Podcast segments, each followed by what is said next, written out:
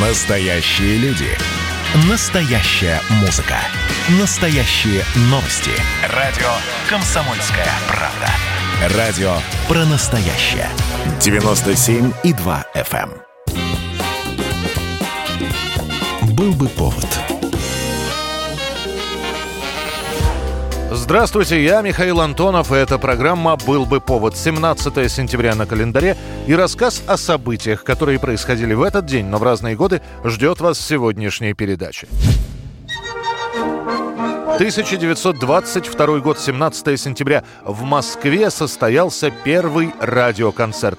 В этот день впервые прозвучали слова «Слушайте, говорит Москва».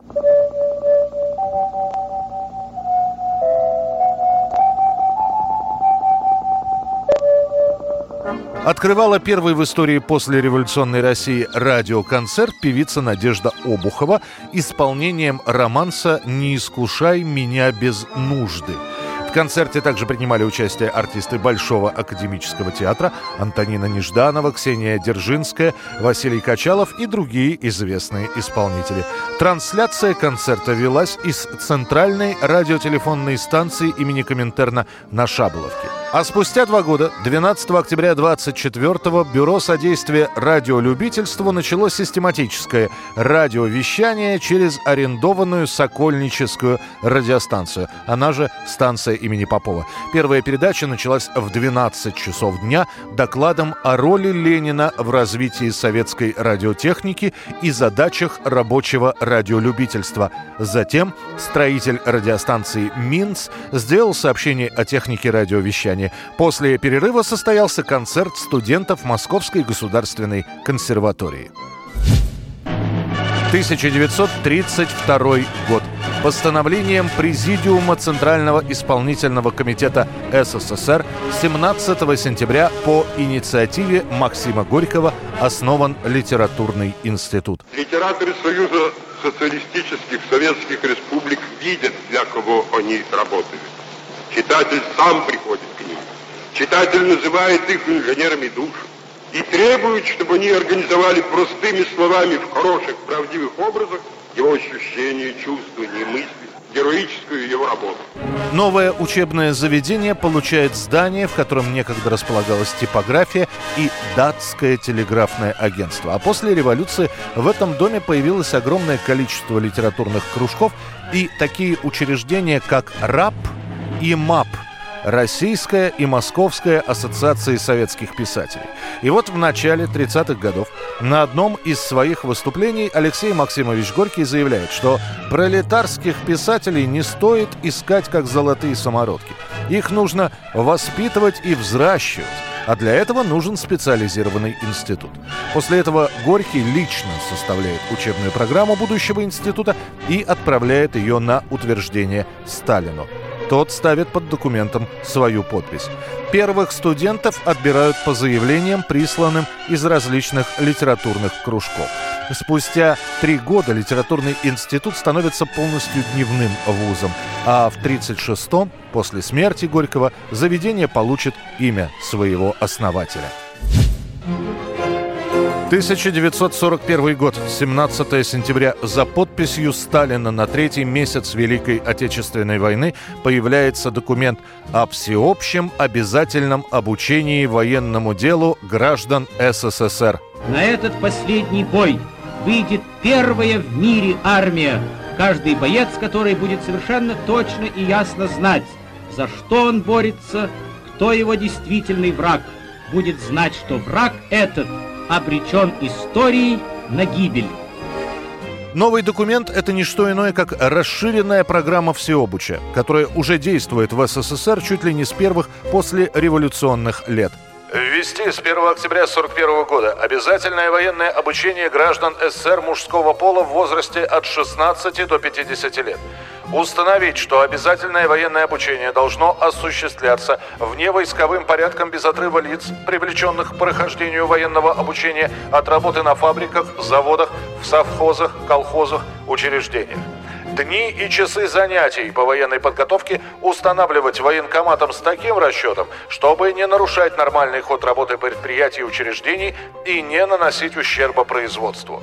Таким образом, прошедшие видоизменившиеся всеобуч попадают по призыву в действующую армию, по крайней мере, с базовыми знаниями о военном деле. Эти люди уже разбираются в званиях, не путаются при повороте, где право, где лево, знают, как заряжается винтовка и какие основные команды есть на воинской службе. За 4 года такой военной подготовки ее пройдут почти 10 миллионов человек.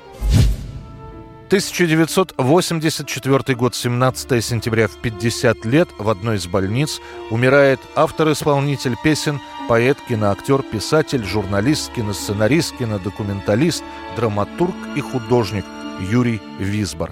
Ты у меня одна, словно в ночи луна, словно в степи сосна, словно в году Весна.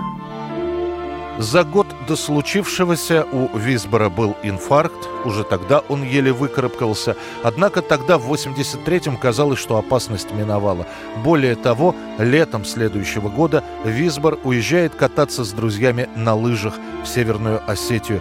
Вернувшись, он начинает жаловаться на боли в печени и путем долгих уговоров удается отправить Висбора на анализы. После них родным сообщат, что у Юрия онкология. О диагнозе ему решено не говорить.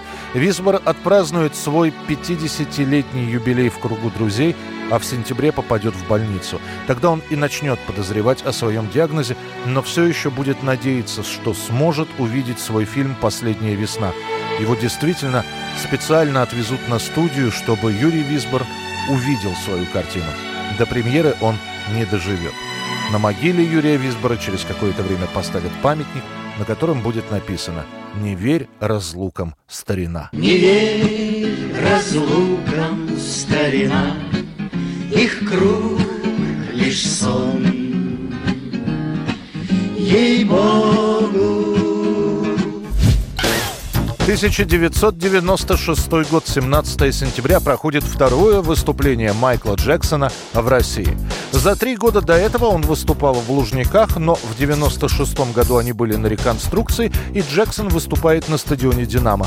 Концерт задерживают на три часа, а народу столько, что люди прямо в толпе теряли сознание. Но шоу состоится и будет идти три с лишним часа. А еще Майкл Джексон успеет прогуляться по Красной площади, сходить в музей, встретиться с Лужковым, получить подарок от бывшего начальника службы охраны президента Александра Коржакова. Коржаков восхищался Майклом, его знаменитой лунной походкой, его клипами и подарил саблю, сказав, что точно такие последний царь Николай II вручал своим офицерам. Подаренную саблю у Джексона отберут в Шереметьево как несанкционированно вывозимую историческую реликвию.